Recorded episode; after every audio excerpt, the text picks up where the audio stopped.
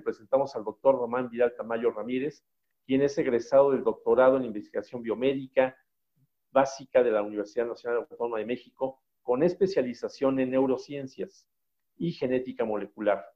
Al terminar sus estudios de doctorado, fue contratado como investigador asociado en la Escuela de Medicina de la Universidad Johns Hopkins en Baltimore, Estados Unidos. Regresó a México como profesor investigador en la Universidad de Monterrey desde 2010. Ha estudiado la estructura de proteínas virales con el fin de mejorar los sistemas de diagnóstico y vigilancia de enfermedades infecciosas. Es actualmente miembro del Sistema Nacional de Investigadores y ha publicado 26 artículos en diferentes revistas internacionales especializadas. Como ustedes verán, es alguien que conoce el tema y el día de hoy nos va a venir a platicar acerca de los retos que presenta el nuevo coronavirus, el nuevo coronavirus causante del COVID-19. Demos un fuerte aplauso al doctor Román Vidal Tamayo Ramírez. Gracias, Espero poder platicar con ustedes lo más ameno posible y lo más sencillo posible de cosas que son importantes ahorita para todo el país y para todo el mundo y de los retos que plantea esta nueva normalidad de la que habla la gente. Este, les voy a compartir una serie de diapositivas y algunos videos. Y lo más importante es que cuando hablamos de esta nueva enfermedad, COVID-19, tenemos que hablar también de lo que es el virus que la produce. El virus que la produce es un virus nuevo que se llama SARS-CoV-2, que es el nombre que le dieron. Si hacemos un recuento de la historia de cómo empezó esto, empezó a finales de 2019, todavía no estamos seguros en qué momento de finales de 2019, pero entre octubre y diciembre de 2019 empezaron a aparecer nuevos casos de neumonías en una provincia de China, la provincia de Wuhan. Y esos casos de neumonías se conocen en todo el mundo como neumonías atípicas porque los sistemas de salud no pueden diagnosticar cuál es la causa. Y cuando aparecen varias de estas neumonías atípicas en una sola población, en este caso en Wuhan, es un signo de alarma para los sistemas de salud. Sobre todo porque ya habíamos tenido dos encontronazos cercanos con virus de esta familia en China, uno en China y en Hong Kong, el primer SARS en 2003, y otro en Arabia Saudita en 2012, que se llama MERS, que son primos hermanos del que nos afecta ahora. Poco después de esos primeros casos, hacia finales de diciembre, el gobierno chino reconoce un nuevo agente infeccioso, un nuevo virus.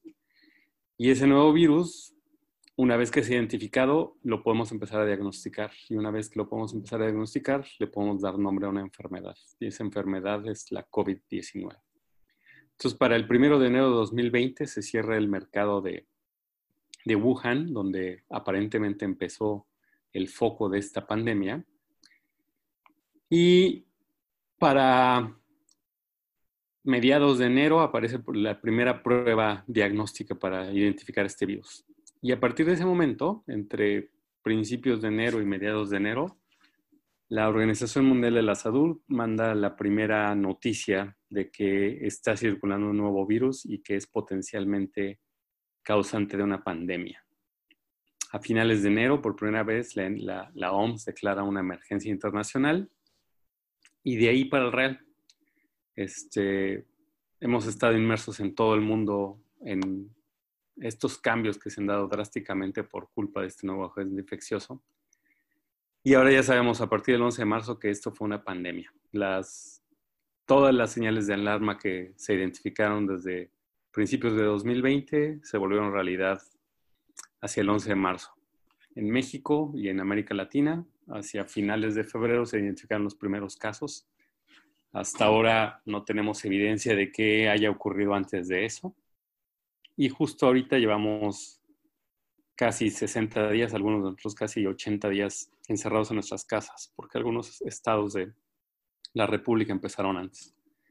La primera pregunta que surge cuando uno empieza a leer sobre COVID es qué es un virus y qué es un coronavirus.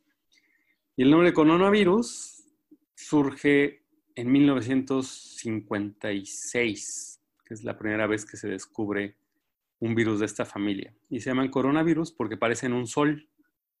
Cuando los niños dibujan un sol, siempre dibujan estos rayitos alrededor de la esfera solar. Y esos rayitos en astronomía se conocen como la corona solar. Por esa razón, la primera la primera persona que los descubrió en microscopía electrónica les puso el nombre de coronavirus. Y los coronavirus, o los virus en general, son los parásitos más pequeños que conocemos sobre la Tierra. Aquí voy a hacer una pausa y voy a cambiar de video para darnos una idea del tamaño de lo que es un virus.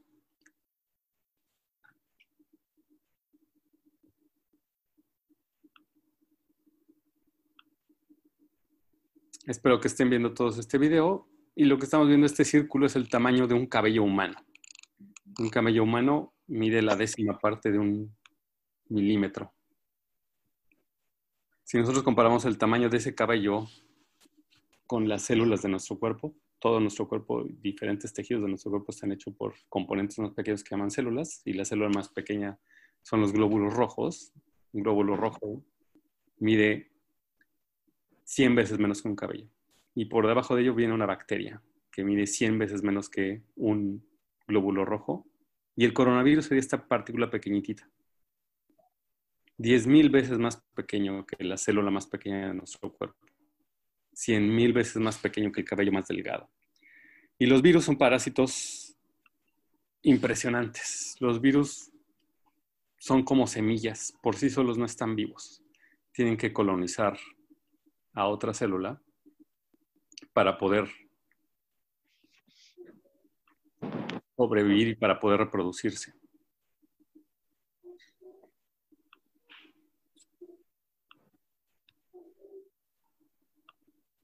Y para poder reproducirse, entonces tienen que entrar a nuestras propias células. Y aquí estamos viendo lo que vería un virus cuando navega por nuestro sistema respiratorio. Estas células son las que recubren todo nuestro sistema respiratorio desde la nariz hasta los pulmones. Y un virus, y esas células tienen toda una maquinaria para reproducirse. Las células pueden hacer copias de sí mismas, las células pueden repararse, y parte de esa maquinaria implica la reproducción de su DNA y la producción de sus proteínas. Las proteínas son las máquinas realmente de las células. Un virus no está vivo porque no tiene nada de esta maquinaria. Es un parásito perfecto y muy diminuto y necesita esa maquinaria, necesita conquistar esa maquinaria para poder reproducirse. Y como hemos visto, son mucho más pequeños que nuestras células. Entonces los coronavirus entran por el tracto respiratorio y tienen que encontrar una célula que les dé alojamiento. Pero ese alojamiento es un alojamiento hostil de parte del virus. El virus penetra en la célula y la conquista y utiliza toda su maquinaria para hacer copias de sí misma y mientras hace copias de sí mismo, daña a nuestras células, porque nuestras células dejan de funcionar porque se dedican a producir virus. Entonces, si tomamos en cuenta que nosotros necesitamos que nuestras células funcionen para nosotros poder funcionar, pues podemos ver qué tan dañinos pueden ser los virus. Y en ese momento, cuando los virus están produciendo copias de sí mismos, tenemos la primera fase de la enfermedad, la fase de viremia los virus empiezan a salir de la sangre y empiezan a colonizar a otras células. En ese momento, cuando empezaban a producirse más copias del virus,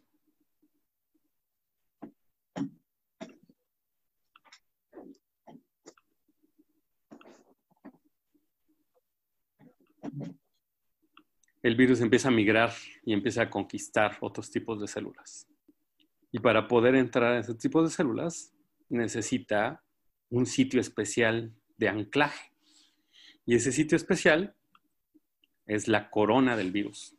Eso es la, se llaman las proteínas S, porque forman las espigas de la corona, que es lo que sobresale en las primeras fotografías de estos virus. Y esas espigas son un ancla, un ancla para que el coronavirus pueda entrar a nuestras células. Entonces, gracias a esas espigas y gracias a un componente de nuestras células, ahorita tengo problemas de internet, gracias a un componente de nuestras células, el virus puede anclarse y puede colonizar y puede conquistar a las células. Ese componente de las células está presente en prácticamente todas las células de nuestro organismo y es muy abundante en las células de los pulmones, en las células de la nariz, en los riñones, en el hígado y en todos los vasos sanguíneos, los vasos que conducen la sangre. Por esa razón, una vez que el coronavirus o este nuevo coronavirus, el SARS-CoV-2, entra a nuestro cuerpo, puede hacer tanto daño porque puede afectar prácticamente todos los tejidos del organismo. Entonces, estos dos puntos empiezan a marcar los nuevos retos de esta nueva enfermedad. Es decir, hasta ahorita ningún país del mundo ha podido pararla. Existen varios planes de cómo se podría parar al SARS-CoV-2 y varios de esos planes implican poder detener la reproducción del virus, lo que vimos en el video pasado, y poder detener la entrada del virus, esta interacción entre el virus, el anclaje del virus a nuestras células. Esos mecanismos de pararlo se llaman los blancos terapéuticos, es decir, podríamos detectar o diseñar fármacos que interfirieran con la reproducción del virus o que interfirieran con la entrada del virus. Y esos son los objetivos que existen ahorita. Por desgracia, ninguno de estos objetivos se ha cumplido. Hay fármacos que prometen pero todavía no los tenemos disponibles. Entonces, una vez que el virus se ancla a nuestras células, en ese momento inicia el proceso de conquista. Y la siguiente parte, una vez que conquistó una célula, nuestras células empiezan a defender y empiezan a mandar señales a nuestro sistema inmune. Y esas señales son reconocidas por células por linfocitos y por glóbulos blancos de la sangre que intentan destruir al, virus o inactivar. El problema es que durante el proceso de destruirlo e inactivarlo, también se llevan de calle o se llevan, destruyen al mismo tiempo nuestras propias células. Y ahí viene la segunda etapa de la enfermedad por el coronavirus, que es la etapa de la respuesta inmune. Como es un virus nuevo, nuestro sistema inmune no está educado para controlarlo y entonces desata una respuesta inusual muy elevada que algunos especialistas lo llaman la respuesta termonuclear. No sabemos qué hacer, así que tenemos que soltar una bomba atómica. Y todas nuestras células del sistema inmune intentan atacar al virus. Pero esa respuesta es tan dura que empieza a afectar a nuestros órganos. Y por eso es que muchos pacientes tienen un periodo muy largo en el que necesitan apoyo por respiradores y hospitalización. Entonces, cuando empezó todo este problema y empezó a rondar el coronavirus por los diferentes países, se intentó controlar como se controla la influenza. Al principio, en febrero, desde enero y febrero, muchos de los sistemas de salud y las Organización Mundial de la Salud incluida, comparaban al nuevo coronavirus y a su enfermedad COVID-19 con influenza. Porque ambos son virus que se transmiten de manera respiratoria, es decir, son virus que están en la saliva, en las gotas que se producen cuando estornudamos o cuando tosemos, y son virus que quedan flotando en el aire por cierto tiempo, unas dos o tres horas y eso los vuelve muy contagiosos. Esa es la primera característica de este tipo de enfermedades. Como se contagian por este, partículas suspendidas en el aire, es muy fácil que todos estemos en contacto. Son tan pequeños que no los podemos filtrar, aunque nos recomienden utilizar cubrebocas y aunque este, estos cubrebocas sean capaces de filtrar partículas exageradamente pequeñas, no van a llegar a filtrar todos los virus posibles. Ese es uno de los graves problemas de este tipo de enfermedades. Sin embargo, este sistema de detección para influenza parece no haber sido lo suficientemente efectivo. Y la razón es porque la influenza es una enfermedad que conocemos súper bien llevamos desde 1918-1920 intentando protegernos de la influenza. La última gran pandemia de la humanidad fue hace 100 años justamente, acabó en 1920 y acabó con la vida como de 50 millones de personas alrededor del mundo. No estamos seguros porque el problema de este tipo de enfermedades es que no podemos contar cuántas personas se enferman y no podemos saber con exactitud cuántas personas se mueren por la enfermedad. Ese es uno de los graves problemas que tenemos. Entonces, el problema de influenza, o bueno, las características de influenza es que la mayor parte de los pacientes que contraen al virus, que se infectan con el virus, se enferman. Y se enferman muy rápido la mayor parte de las personas se enferma rápidamente y a los cuatro días ya se empieza a sentir lo suficientemente mal como para no ir al trabajo. La mayor parte de nosotros que alguna vez nos haya dado influenza sabemos que es un dolor insoportable de cabeza, un dolor de cuerpo insoportable y fiebre muy alta.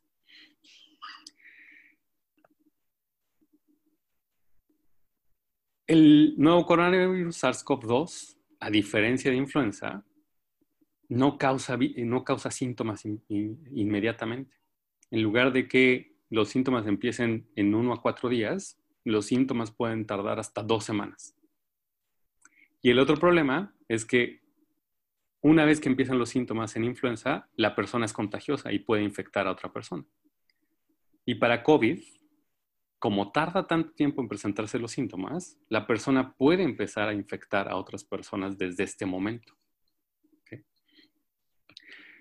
Otro de los problemas es que para influenza, por suerte, este, contamos con vacunas. Entonces, una vez que aparece un brote de influenza nuevo, es fácilmente prevenible vacunando a la población. Y para los coronavirus, hasta la fecha, históricamente, desde 1950, no hemos podido crear una sola vacuna contra ellos. Para influenza, también contamos con medicamentos específicos, lo que se conoce como celtamivir, es el fármaco que se utiliza para parar a la influenza, la reproducción del virus de influenza. Y para COVID no tenemos fármacos específicos, entonces no tenemos un arsenal que nos permita detenerlo. Y COVID se escapa a los sistemas de detección, porque los sistemas de detección, como dije en un principio, están diseñados para identificar a las personas enfermas y a sus contactos. Pero si no tenemos personas enfermas, pues no hay forma de identificar los contactos y las infecciones. La otra cosa que comparamos al principio con influenza es que la mortalidad de COVID aparentaba ser similar a la de influenza. Sin embargo, si comparamos las tasas de mortalidad de influenza de 2017 y 2018 y sumamos a la mortalidad de influenza todas las neumonías en Estados Unidos del mismo año, vamos a llegar a este número, 25 muertes por cada millón de habitantes. Si comparamos el número de muertes por accidentes automovilísticos van a quedar por acá abajo, cerca de 2 millones y medio.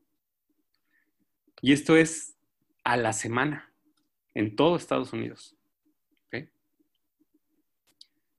Más bien 2.5 por millón. Las muertes por enfermedad cardíaca, que es la principal causa de muerte en Estados Unidos y en México, el promedio semanal son casi 40. Y por cáncer son 35. Para mediados de abril, el número de muertes por millón en Estados Unidos estaba llegando a 43. Entonces, la mortalidad es cosa seria. No se parece a influenza. Sí tiene un índice de mortalidad muy alto y sí puede aumentar el número de muertes en cualquier país. Y por eso es que la única respuesta que tuvieron los países del mundo, México incluidos, es recluirnos en nuestras casas la única forma de parar los contagios es evitando que el virus encuentre otra persona. Lo que les decía de los síntomas, por lo general, las personas infectadas por coronavirus, o por este coronavirus en particular, pertenecen a tres grupos. Al grupo de los que casi no se enferman o que sus síntomas son muy leves, no pasa más allá de una fiebre. Al grupo que se enferma de manera grave, se siente muy mal, con mucha fiebre, mucho dolor de cabeza y mucho dolor del cuerpo, pero se recupera más o menos en seis semanas. Y al grupo que se recupera, que se enferma muy gravemente, que requiere hospitalizaciones muy largas, que pueden llegar hasta dos meses de hospitalización. Este grupo es el grupo más pequeño, pero la tasa de mortalidad en este grupo, los que pasan más de seis semanas de hospitalización, alcanza cerca del 90%. Es muy difícil que una persona que llegó a este punto se recupere. Y todos ellos tienen en común que la primera semana de infección casi no presentan síntomas. Y durante esa primera semana de infección son capaces de infectar a otras personas. Y por esa razón es una enfermedad invisible. No podemos saber en qué momento estamos. Ningún país del mundo lo ha logrado saber. Ningún país del mundo tiene las herramientas para detectarlo. Y ningún país del mundo ha sido capaz de parar a COVID. Y probablemente vamos a tener que vivir con él muchos años hasta que se desarrolle una vacuna efectiva o hasta que se desarrollen tratamientos efectivos. Originalmente, esta gráfica es una caricatura de cómo se transmitirían las enfermedades. Entonces, de los primeros coronavirus que afectaron gravemente a la humanidad, está el MERS, del que les hablé en 2012, y el SARS de 2003. Este es el SARS original.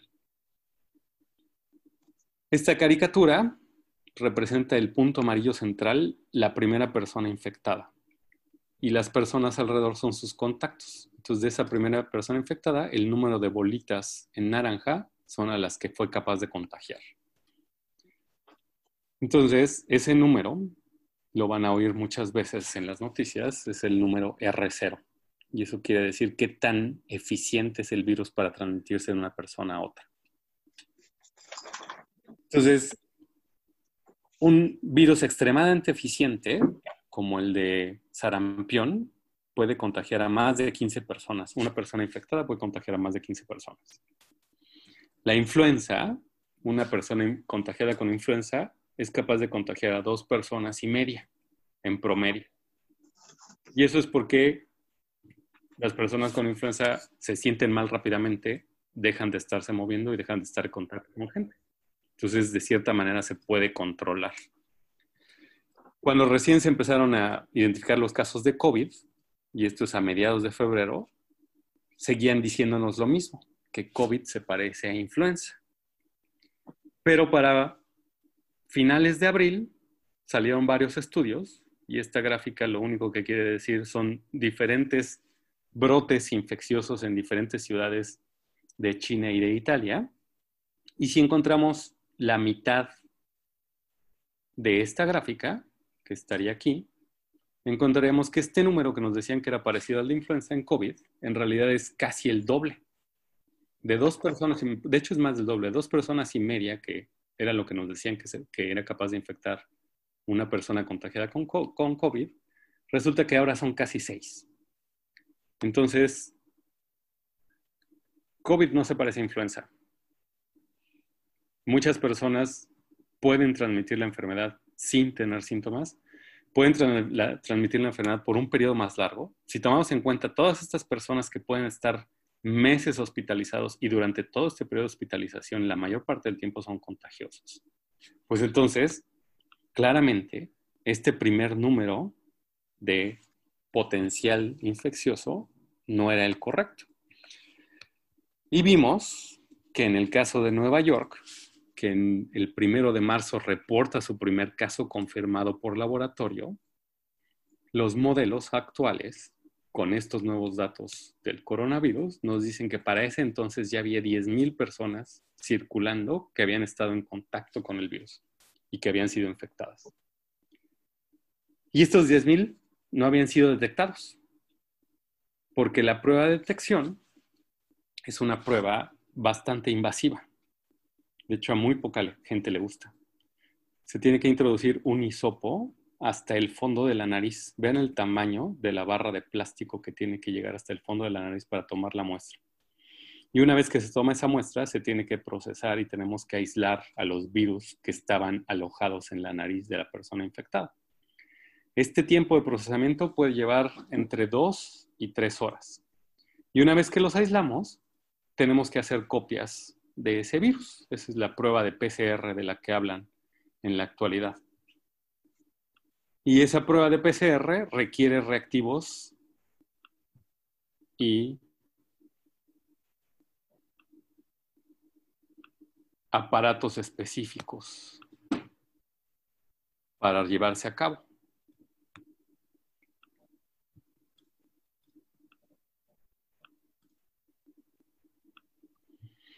Y esos reactivos y aparatos específicos no se producen en México. Esa es una de oportunidad importantísima. Si nosotros queremos mejorar el diagnóstico y la detección de coronavirus, nosotros requerimos la capacidad de producir estos aparatos, porque ahorita todos son importados. Y para esta reacción necesitamos reactivos e insumos. Y esta reacción, lo más rápido que se a llevar a cabo en este momento es 30 minutos, pero la mayor parte del tiempo tarda otras dos horas y media. Entonces, estamos hablando de que para poder diagnosticar a una persona requerimos seis horas de trabajo. Y por eso nos podemos dar cuenta en el retraso, en el reporte de los casos, el retraso que hay actualmente en todos los países del mundo para confirmar los casos. Eso hace que el proceso de reporte y el proceso de vigilancia sea mucho más complicado que para la influenza. Entonces aquí hay otra área de oportunidad, otro de los retos que tiene México es generar esas empresas biotecnológicas que sean capaces de producir los equipos y producir los insumos que alimenten esos equipos. Tenemos el personal adecuado. Varias universidades de nuestro país han formado personas que son capaces de manejar estas técnicas, pero no tenemos los sitios ni las empresas donde puedan contratar a estas personas calificadas y que sean capaces de realizar estas pruebas. Estamos diciendo que por cada persona que se enferma y termina en el hospital, tuvimos que haber analizado 10.000 personas para poder seguir realmente la epidemia. Si esto lo multiplicamos por el número de casos actuales que se reporta en Nueva York, que es alrededor de 8.000 casos al día, estamos hablando de 80 millones de pruebas diarias. Ningún país del mundo tiene esa capacidad para llevar a cabo tantas pruebas. Por eso es imposible contar el número de contagios. La otra, el otro reto y el otro área de oportunidad está en el tratamiento. Entonces, les decía que la enfermedad de COVID tiene dos fases. Una es cuando los virus empiezan a conquistar nuestras células, la fase de la respuesta viral, y este es el puro daño del virus sobre nuestras células. Esta sería la fase de síntomas leves a moderados. Y después de ese daño viene el daño infligido por la respuesta de nuestro cuerpo. Al intentarse deshacer del virus, destruimos a nuestras propias células. Esta es la fase de la respuesta inflamatoria. Entonces tenemos para fines prácticos dos tipos de enfermedades y dos áreas de oportunidad. Una es parar la reproducción del virus antes de que se desate la respuesta inflamatoria. Y la otra es parar la respuesta inflamatoria antes de que termine matar al paciente. Y por esa razón es que se plantean tantos tratamientos. Entonces, esta fase de síntomas leves o moderados, fiebre, dolor de cabeza intenso, dolor de cuerpo intenso, mucho cansancio, se continúa con una fase en la que los pacientes les intenta hacer falta el aire. Y esa es la fase de neumonía, cuando nuestros pulmones dejan de funcionar. Y esta fase de neumonía se viene acompañada también con un problema de coagulación. La sangre se nos empieza a coagular en, nuestros propios, en nuestras propias arterias. Y al coagularse, pues no puede circular. Y eso daña también a nuestros tejidos. Entonces tenemos dos vías para tratamiento. Una es parar al virus y los estudios más actuales apuntan que un nuevo fármaco que se llama Remdesivir podría cumplir con esta fase de parar la reproducción del virus y probablemente sea la mejor apuesta que podamos tener ahorita, porque nosotros tenemos que detener la enfermedad antes de que progrese hacia la neumonía, antes de que se vuelva grave. Porque como les decía, la mayor parte de los pacientes que terminan hospitalizados en este estado y que requieren ser intubados, van a morir. El 90% de ellos va a morir, hagamos lo que hagamos. por más que los intentemos parar, y para eso se ha propuesto fármacos que paran la respuesta inmune, y por eso es que se puso de moda la cloroquina y la hidroxicloroquina, que son fármacos que toman personas con enfermedades autoinmunes como lupus o artritis reumatoide. Ahora hay nuevos fármacos que intentan parar esa respuesta inmune, que no son tan agresivos como la cloroquina, como los corticosteroides, o algunos fármacos nuevos que se llaman los inhibidores de interleucina 6. El problema de estos nuevos fármacos es que a diferencia de la hidroxicloroquina, que es muy vieja y muy antigua y ya perdió la patente y es barata, estos nuevos fármacos, el remdesivir y los inhibidores de interleucina 6, son extremadamente caros. Estamos hablando de millones de pesos en tratamientos para una sola persona. Entonces, la razón por la cual la única estrategia que ha funcionado en el mundo para contener y mitigar la pandemia de COVID ha sido mandarnos a nuestras casas, porque ningún país tiene ni disponibilidad de los fármacos ni los recursos para poderlos ofrecer a todos los enfermos. Y como habíamos visto, tampoco tenemos la disponibilidad de las pruebas. Y en ese sentido,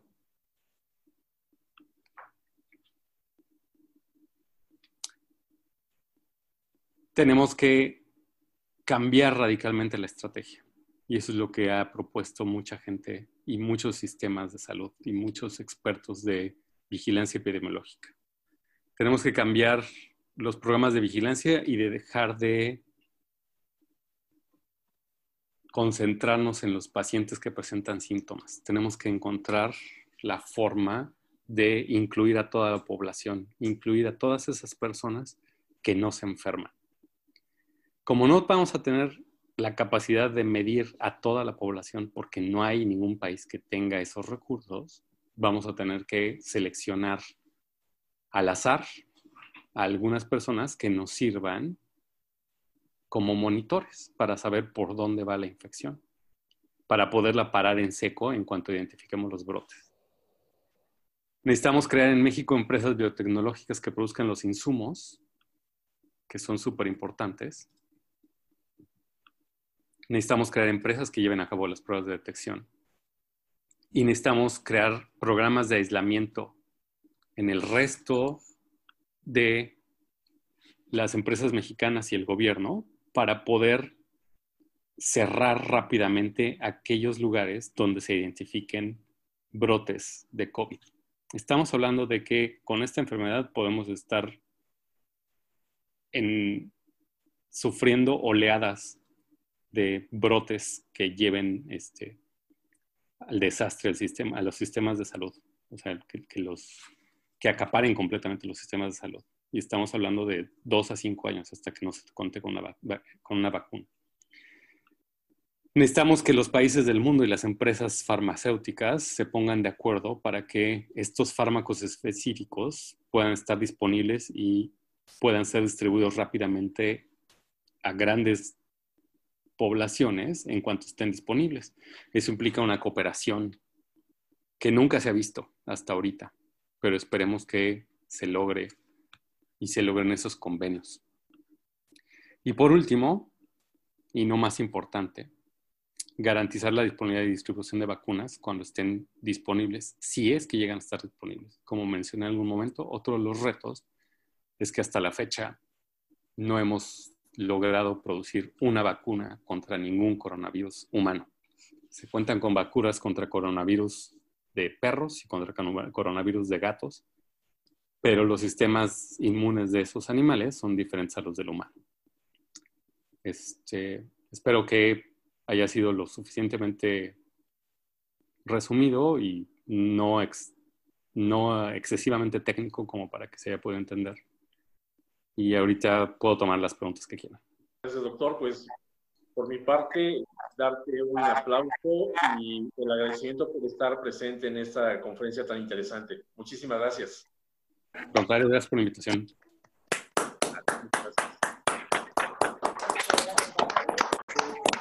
Gracias.